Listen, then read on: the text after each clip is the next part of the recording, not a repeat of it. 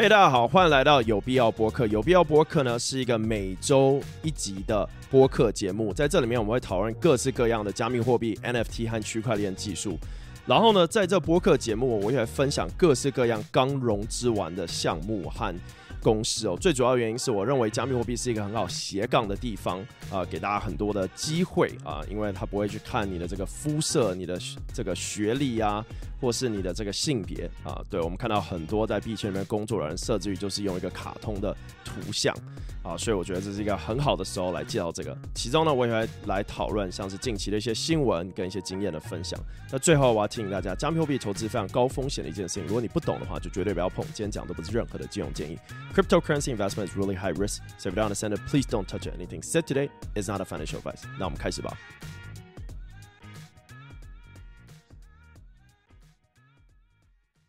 嘿，hey, 大家好，欢迎来到区块先生的有必要播客。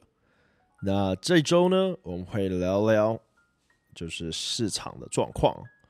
然后呢，在开始之前，我觉得应该要给你自己背后，you know，a pat on the back，因为你撑过了一个艰难又辛苦的一个周期哦，并不是说牛市马上会出现哦，但至少我们以现在的数据来看呢，从去年 Luna 事件、三箭资本到 FTX 垮台，比特币最低的时候跌到是大约一万五千美金哦，可能更低的时候到一万三。那现在比特币呢回到了三万六千五百九十八，以太币呢在一个晚上呢上涨了十二趴，来到了两千一百多。各大 NFT，尤其是蓝筹 NFT，回到了一个。比较好的一个高度，交易量超越了今年最高的这个数据，再加上呢，比特币的这个现货 ETF 有十二个都即将通过，灰度的 GBTC 价格也慢慢的跟比特币的价格呢，这个从原本脱钩的状态回到正常值。那我觉得很多这些我们现在讲的事情呢，都在过去的几个月都有讲过。然后呢，我觉得很核心一点就是大家没有放弃这个市场，因为我常不管是在朋友面前或长辈，因为大家都知道我是做 crypto 嘛，对，然后在 crypto 里面工作，所以说很多人都会用一种 那种异样的眼光，往往呢。很想要看我们失败。我在我直播里面常讲过，我觉得，嗯，大家除了最喜欢看到就是一些 hero、一些这种英雄啊，很厉害、成功的故事以外，他们更喜欢的是看到在成功的故事里面的主角啊失败，对不对？那呃，所以常常在很多聚会的时候，大家都会说：“哎，听说 NFT 已经。”已经就是死掉了百分之九十五啦，这样子。然后往往呢，当这些东西又回来的时候呢，诶，这些人就又不讲话了。这时候你就会知道谁是你真正的好朋友，但有时候是家人，所以好像没办法 say no。嗯，那我想要讲的是说呢，币圈这种东西啊，就是 crypto 加密货币啊。它会是一个，而且已经是一个啊、第三大的这种金融产品哦。第一大就是 security 吧，就是这种股票啊、证券啊、期货啊这些的。再来呢，啊、还有商品嘛，对，again 也有 option future 在里面。然后再来是这个加密货币，对，那加密货币。很多人都会说：“哎，没有法律去规范它，whatever。”对，但是你要想哦，你要有一个东西有法律去规范你哦，你要够大，对，够多的人去注意。这也是为什么我们看，不管是台湾或美国法律，很多都是这种跟法律碰撞出来产生的一些新的这个规则。所以加密货币也一样，就是要一直碰撞，再碰撞，再碰撞。对，所以很多。大家不理解的新的技术，不管是 BRC 二十、Ordino、NFT，DeFi，甚至于 GameFi。我觉得我们都不能用上一轮的失败来去给他一个句号，来断定他说这个东西就是不可能。因为在我的经验里，一六年的时候就有 DeFi 这个说法，一七年 ICO 的疯狂的时候，DeFi 就出现，但是都没有成功。反而在二零二零年的 DeFi Summer，现在回过来感觉好像过了一辈子的时间，创造了一个全新的这个群体。也创造了一群新的神，我觉得，嗯，那当时待下来的蓝项目都成为了蓝筹，其中包括了 Ave 他在最开始的时候有个非常土狗的名字，叫做 ETHLend，意思就是说要把以太币 lend 出去，但没有人相信他，没有人认为说，哎，去中心化金融是一个可信的事情，大家只会想要相信中心化，那也狠狠的打脸了那些人。当时 E-land 的代币经营模型不行，变成了 land，很多人也说失败了，绝对不可能的。结果 land 很倔强，不愿意死，不愿意放弃哦，改变了自己的代币模型，第二次变成了 Aave。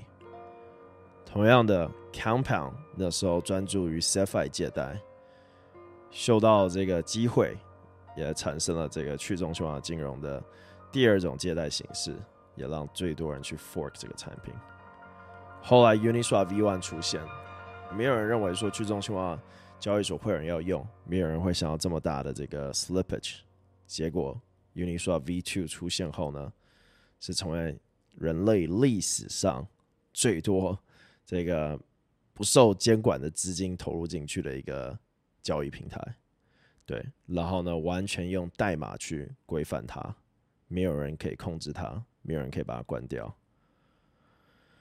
同样，今年呢，Friend.tech 创造出了一个新的 SocialFi 的概念。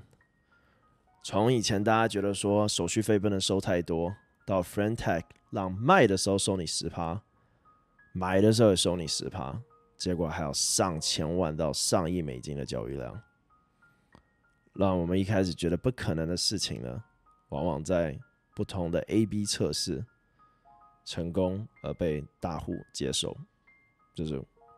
所以我觉得很多就是要一直测试。那作为一个天使投资者，我也跟很多项目讲，如果你的理由是因为现在熊市你做不出来，那你在牛市你也绝对做不出来。所以对于一个投资者，还有一个散户，很重要的就是要去观摩，然后去了解，同时间呢要想办法自己可以给予什么样的帮助。我最近跟一个。资本在聊，在香港的时候遇到他们很强，投了几个最 tier top tier 的一些项目，包括像的 Axi。然后我很惊讶的发现呢，他原本就跟你我一样，就是一个社区人。然后呢，帮助 Axi 建置他的社区，然后一直做到呢 Axie 决定就是给他一些代币。那这些代币也成为他人生中的第一桶非常大的。金，然后用这个钱呢，去找到更多其他的项目，给予更多的帮助。那他的策略呢，往往不是只是投钱，而是出力。他就想着说，如何用他的劳力去换取更低的价格。那这个非常聪明哦，因为很多人都觉得说，私募定的价格就是这样子，但是其实你可以用其他方式去换取更好价格。那他跟我们一样，都犯很同样的错误，就是在牛市的时候呢，用这种散弹枪的方式，散弹枪子弹打出去是很多，不像狙击步枪只打一个目标，你一次打打打打打打打，这样。那这种方式一定会筹错项目，但是不代表呢，他就会停止投资啊。所以他这一次又投到几个。那我觉得让我最惊讶的事情就是他讲到社区的部分，然后如何获取到第一桶金。这是为什么？从有必要播客去年开始到现在，我一直讲，希望大家可以去斜杠。对，很多人一直跟我讲，Chris，你可不可以开一个线下课程？你可不可以开一个这个私人的这种社区，然后来讲这种？我都觉得，man，我真的没有时间。对，因为呃，市场上真的有很多赚钱的机会。对，那所以我想说，哎，拍直播、拍播客，来告诉大家说，鼓励你们。去看这些项目，因为你想，今天如果你融资完了，你第一件事情要做的事情，其实就是想办法推广。对，然后不要觉得自己有现在的工作就不能做这个事情。你知道很多那种 诈骗的广告，我常常觉得我讲这个感觉很像那种诈骗的广告，就是他会写说哎，在家工作用键盘打字就可以赚钱。其实我有时候觉得他们讲的没有错，但是他们推的事情铁定是诈骗，然后有问题的。但是其实我发现，我在疫情间，我人生觉得赚最多钱的时候，应该就是在疫情的那个时间，二零二零年的时候。那我发现，我所有赚的钱都是在家里打打键盘，然后赚钱。对，但是我觉得不一样的地方是呢，我去探索到了呃这边的一个很大的资讯差，然后我探索到了它里面庞大的这个机会。对，因为很多 DeFi 协议呢，它用户其实不多，然后呢，啊、呃，它不需要太多的用户，因为它服务的群众呢，就是这些大户，对，像 Curve，像是 Aave，像是 Compound，像是 SNX，像 Thorchain，像 Pando，像 GMX，像是 Radium 对，所以呢，啊、它会有分好几个 TA Target Audience，一个是流动性提供者，那流动性提供者呢，往往呢。是想要赚取更高的年化，但是呢，散户呢，通常呢，他是没有足够资金去提供流动性去挖矿的，所以他变的是去买那个代币。那买这个代币的时候，价格就会往上，年化就会升高。年化升高的话，流动性提供者呢就会提供更多流动性，然后平台就会增加收益。平台增加收益的话呢，就会给到散户买平台币的这些人，所以它成为一个飞轮效应，这样。那当然，这种东西它不会，它不是永动机，没有东西永动机，所以很多人很那种大头症还死脑筋，就是说啊，一定这样这不行。我跟你讲，你绝对算不没有办法算出就是怎么样 a hundred percent，因为你会遇到各种问题。但是呢，很多时候就是这些项目它不能因为没有解决这个问题呢，就不继续往前走。同样的。当你决定要不要进来加密货币市场里面的时候，也也没有绝对的成功或失败，对，所以很多人在说啊，NFT 的时候说我怕失败，但是每次遇到我说是 Chris，你要持有你一个持有你的猴子吗？持有就是 Of course，right？但是我我还做了什么事情？我还买了更多的 Zuki 因为我算出来嘛，哎、欸，我，Zuki 花了啊一百多，然后现在是亏的，我要怎么让这个东西变得更好？我买更多的 Azuki。然后呢，我让我的平均价格下降了百分之 maybe 八十吧。然后呢，这个让我呢，只要 Azuki 涨多少，我就可以回本。第二点呢，我参与，我去跟项目积极的去找到他们的创始人，去了解他们在想什么，更加让我确定说我愿意加码进去，对，而不是我在社区里面喷来喷去、骂来骂去、讲来讲去。我就想着说，我要怎么样可以帮助到这个项目，所以我的价值又体现出来。未来搞不好有空投，搞不好有什么，有更多的价值。就像我当时看到 Zverse 一样，哇，很多人想投的，很多人怎么样怎么样。去，然后后来熊市来，哎，这些啪都不见了，哎，终于轮到我了，结果成为了最早的一批的投资者。对，然后呢，我就想说，哎，我能怎么样帮助他？来。让他变得更好，也让我有机会可以成功。对，同样的，在二零二零年的时候，我看到了这个 YN，认识到 Andre，认识到 YFI，那时候还不叫 YFI，叫 Yearn。我想办法帮忙他，他需要文件翻译，他需要让世界看到他，亚洲社区看到他，亚洲社区没有人在讲，我决定去做这个事情。再来，我看到 Curve 哎。Michael 在做 Curve，然后呢，也是在想要怎么去让世界看到他，要怎么去搞，哎，进去帮忙，对，所以当时项目真的不多，机会也不多，但现在项目超多，你们机会比我当时多太多太多太多，有太多的机会可以去帮助项目，完全不需要出你任何一分一毛，只需要花你的时间。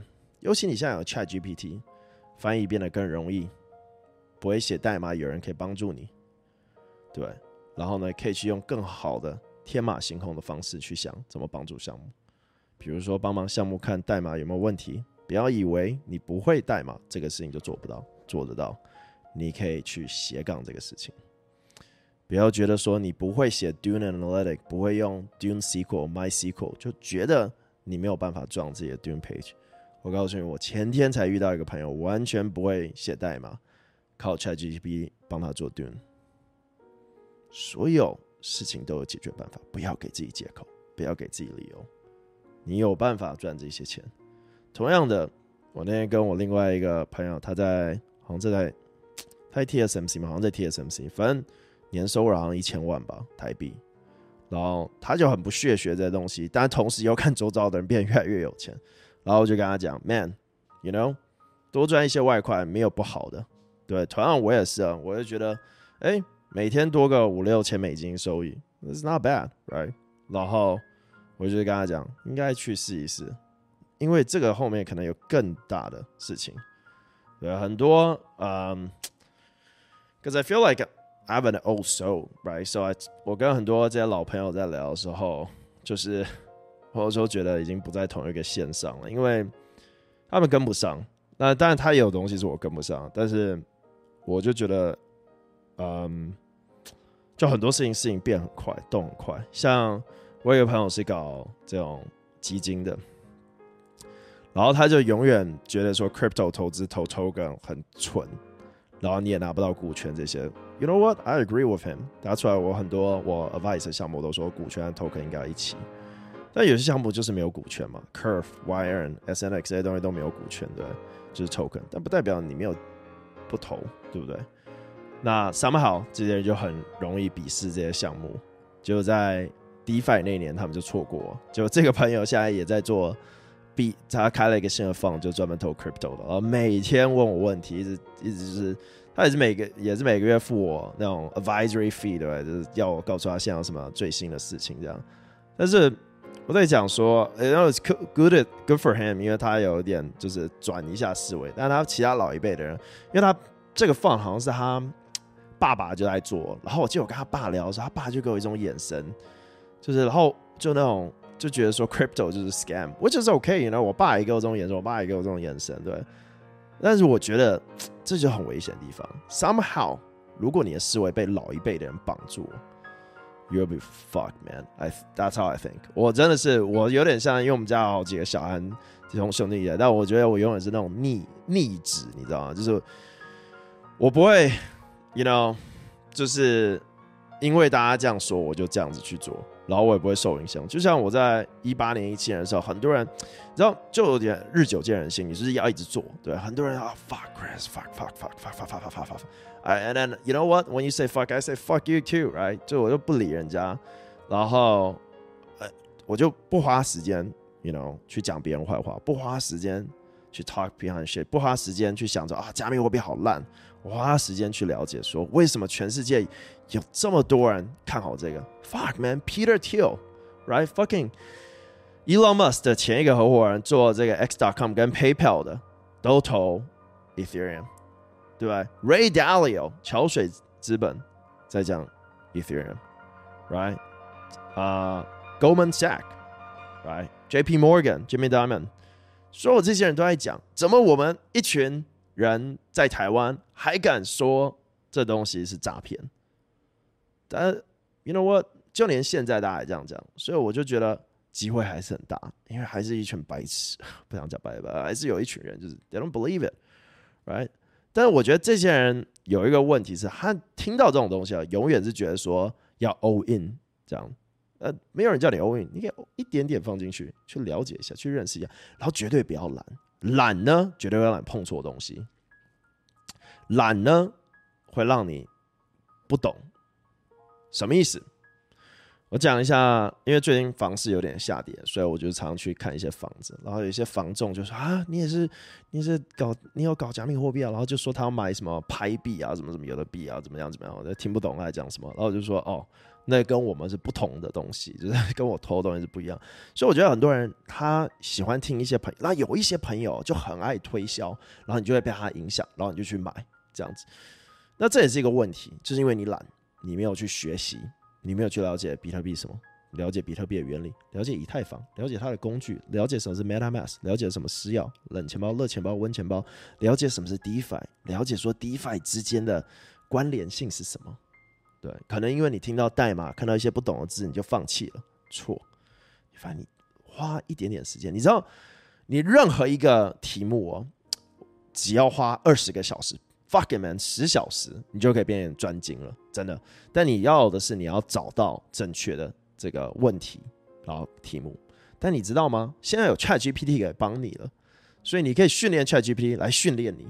Man，我真的觉得现在有 Every day I use ChatGPT，就我身边人都说我被 ChatGPT 就是就是 Every day I use ChatGPT，right？Tell ChatGPT to help me fix stuff，right？大家看我写文章写的，很多人说啊，这用 ChatGPT，Fuck you if you don't use AI。Right, you're gonna be left behind，就像以前不用 email 的人一样，对，就像以前还写 check 一样，credit card take over，online payment takes over，right？So 不要懒惰，去了解 什么是加密货币，不要随便听别人的，然后就去买个 token，对，因为所有我觉得金融里面都在赚资讯差，就有点像你今天去买一些呃。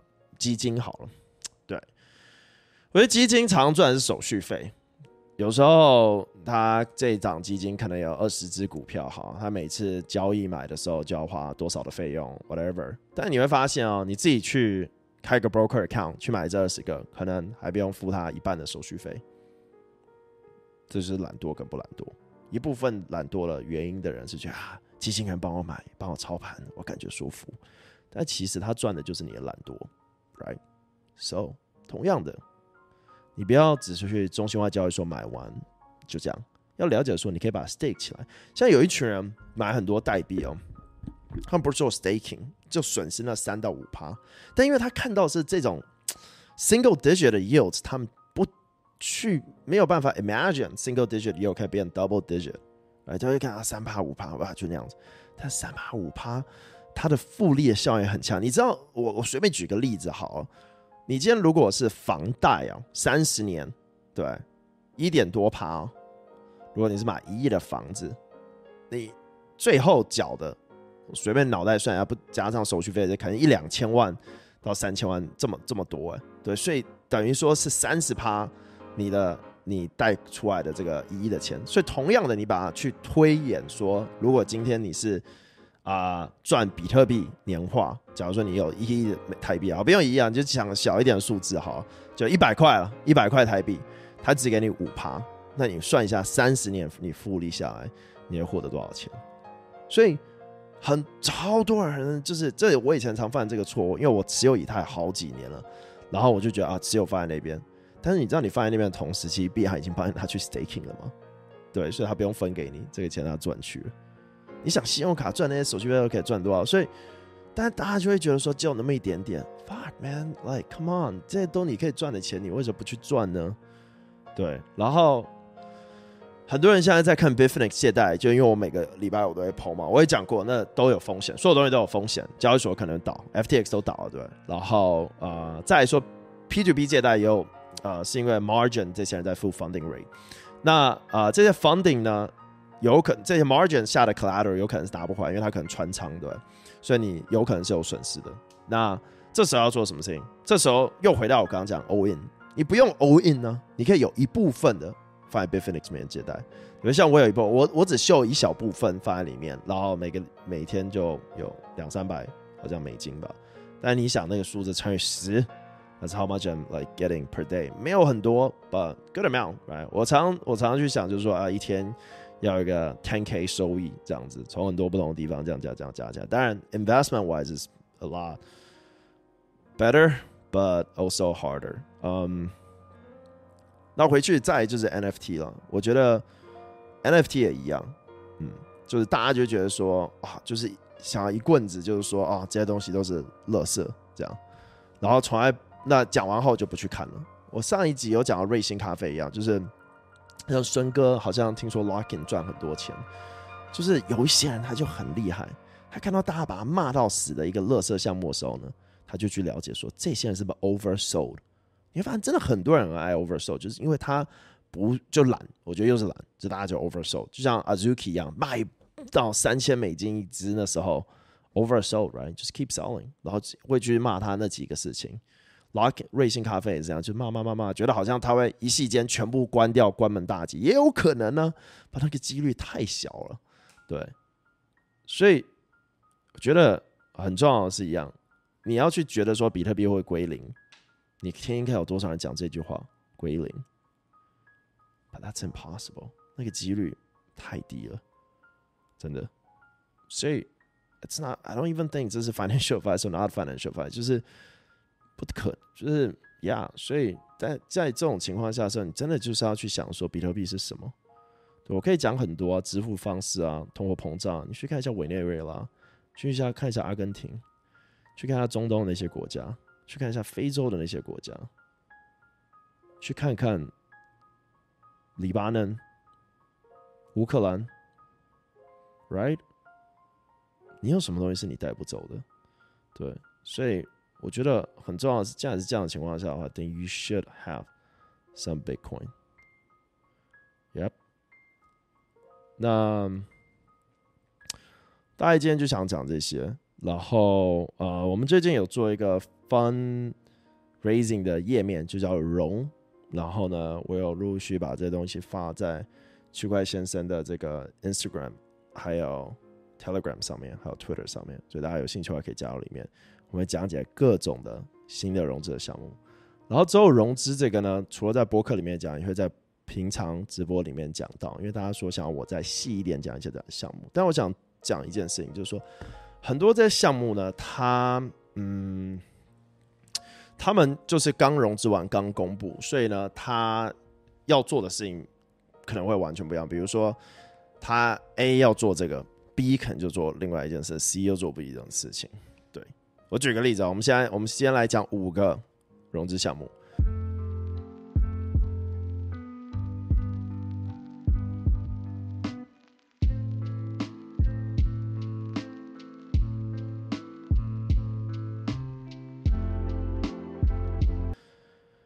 其中一个叫做这个 Movement。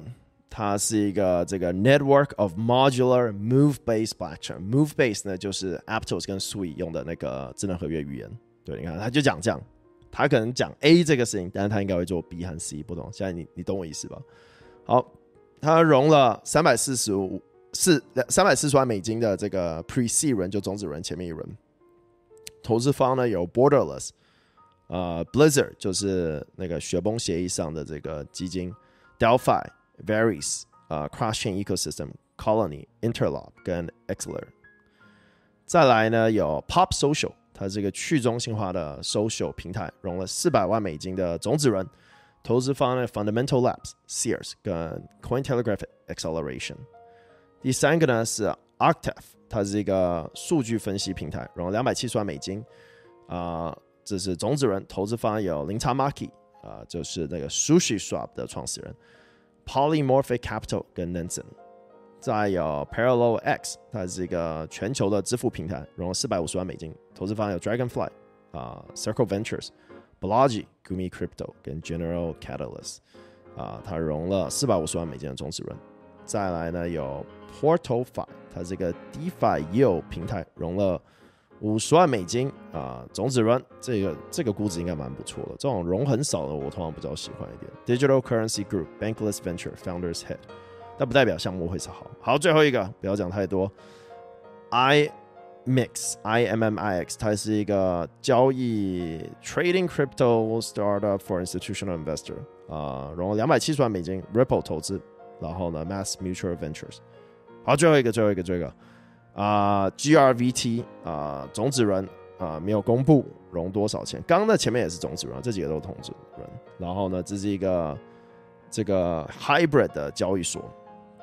然后投资机构有 ABCDE Capital，ABCDE 是那个前火币老板杜军的一个资金。然后 Matrix Partner 跟 Delphi Digital。好了，这周我们就讲这几个。然后这几个一样，我们会把它放到这个。呃，那个我刚刚讲那个电报群里面叫做荣，然后我会把链接放在这个影片下面，让小帮手把它加在这里。最后，我想要讲一件事情，不要放弃。然后就像我刚刚前面讲的，give yourself a pat in the back，你撑过了一小段蛮困难的一个时期。那如果你是最近才开始看我们节目的话，很高兴你可以加入到这场旅程。那希望大家可以一直看我们的频道。那我们频道一直来观看者都不多，但是很多人说：“哎，Chris，你还要不要继续拍？”我觉得其实还是会拍，因为对我来讲，这就像是一个日记。对我来讲，它是帮助我可以更了解我所在的这个领域，对，增加我的职业的知识。在我还能拍的情况下的话，会继续拍下去。对，如果我没拍的话，我可能就不知道 ORD 了，也不会买到 ORD。如果我不拍的话，可能就不会注意到 Zuki 被 oversold 了，我觉得太低价。如果我不拍的话呢，可能就不知道 ETF 要通过，然后呢做多以太币。对，所以只有让我继续拍，我才能知道这些事情。但我很庆幸的一件事情是，我的社区没有很大，我拍的东西也没有多少人看，所以反而我遇到的杂音变得更少。我不会常常人家讲，因为有一阵子哦，我觉得社区很大的时候，就是什么什么土狗币，然后就赶快冲一冲，然后就很很惨了。那反而当我资讯没那么乱的时候，我花更多的时间跟，比如说我很喜欢跟我朋友就是 Recon，就是 Andrew Kang、McKenna Capital 的，然后聊，哎，最近他在看什么，在想什么，去跟 Like Crypto 聊。啊、呃，去跟各大资资那个资本、各大基金，去跟 Zverse 的 founder 聊，去跟他们 EigenLayer，去跟 Puffer，去跟 Prisma，去跟 Curve，然后去聊一些大家在想什么，大家在看什么，然后大家想要做什么，然后让我同时间也会跟社区去聊，对，然后知道说大家在想什么，因为我觉得最终就是不管是金融市场还是什么，都是资讯嘛。那你要不要把你这个资讯网络做起来很重要。其实真的就像电影里面演的那样子，对，有些人他是一个可以获得到很多资讯的。那加密货币世界还没有那么多的包袱，对，我们不像是今天，如果你要去知道 GoPro 啊，或者是哪一家公司要上市啊，或什么问题，感觉很难获取到这些资讯，也很难联络到他们。但是就像我刚刚讲的一样，就你把你的推特做好的话，你把你的人设，还有你所对这个社区里面贡献的做好，你会发现很多人愿意跟你聊。像我今天才遇到了，你们知道有个游戏叫做二零四八，就是一个数字这样子，然后会越来越大这样子，然后呢，啊、呃，到二零四八会解掉这样。我我就遇到了这个 founder，听说他好像把那个公司卖掉三千万美金还是三亿美金，就超 crazy。然后他正好来台湾，就是他要去胡志明市，然后正好来台湾，我们从来没见面哦，他就在 Twitter 上联络，然后我们就见面。然后结果他最近要做一个 crypto 的项目，然后我就来哦，哇哦，对。但是我心里就想，如果我没有做 YouTube，没有做 Twitter，没有去投一些资基金，没有继续贡献的话，可能他就不会来找我，可能我的朋友就不会把我介绍给他。所以我觉得我花很多时间。在想着要怎么给，而不是想着怎么拿，花很多时间去想怎么帮助，而不是去骂。对，因为太多人一直骂，太多人一直说别人坏话，太多人 talk behind people's back。But you know, success is not one day。有很多项目做不好，我真的不会特别一直去骂这些项目，我会去想说我到底能帮他做什么事情。对我之前也讲过很多关于这些事情，就是说很多人真的很爱骂，骂狗血淋头，啪啪啪啪啪。但你想，你一直骂，你能怎么样？对不对？要去多想怎么帮助更重要。好了，这集就到这，希望大家可以多多支持我们。然后最后呢，呃，我们在这个今年底十二月十二号的话，会办一个。区块先生的跟 Curve 还有整个生态的一个活动，是一个线下活动，大概五到六个小时，不会很长。大家不要 expect 太多，它是一个小活动，然后正好办在台湾区块链周。大活动是台湾区块链周跟 Sora Summit 他们办的，然后我也会去。但是我们的活动就是一个小活动，然后呢，在这些活动之前，所以大家如果想有兴趣的话，可以来参加。然后呢，我们会有一些这个。礼物，哎，maybe 有个游戏，actually，对，小编提醒我一下，我们应该想一个游戏，可以跟那种团康游戏之类的。然后呢，啊、呃，现在确定是有 Napier，呃，Zunami，Lobby DAO，呃，Meta CRM，呃，Curve，但 Michael 不会在哦，会有一个神秘人，然后一定会有我嘛。然后，啊、突然脑袋想到还有好几个项目，Puffer Finance 这些会来，然后反正我会做最后确认。有些可能人到不了，我就只能叫他先预预录好影片了。然后有买票的人，我们会送 T 恤。抽到票的人会不会送 T 恤，我还不确定。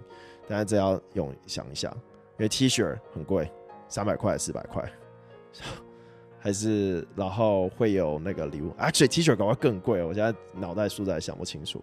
最后呢，提醒大家，加密货币投资非常高风险的一件事情。如果你不懂的话呢，就绝对不要碰。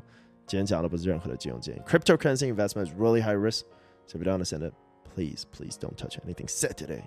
It's not a financial advice. 我们下一期见，拜拜。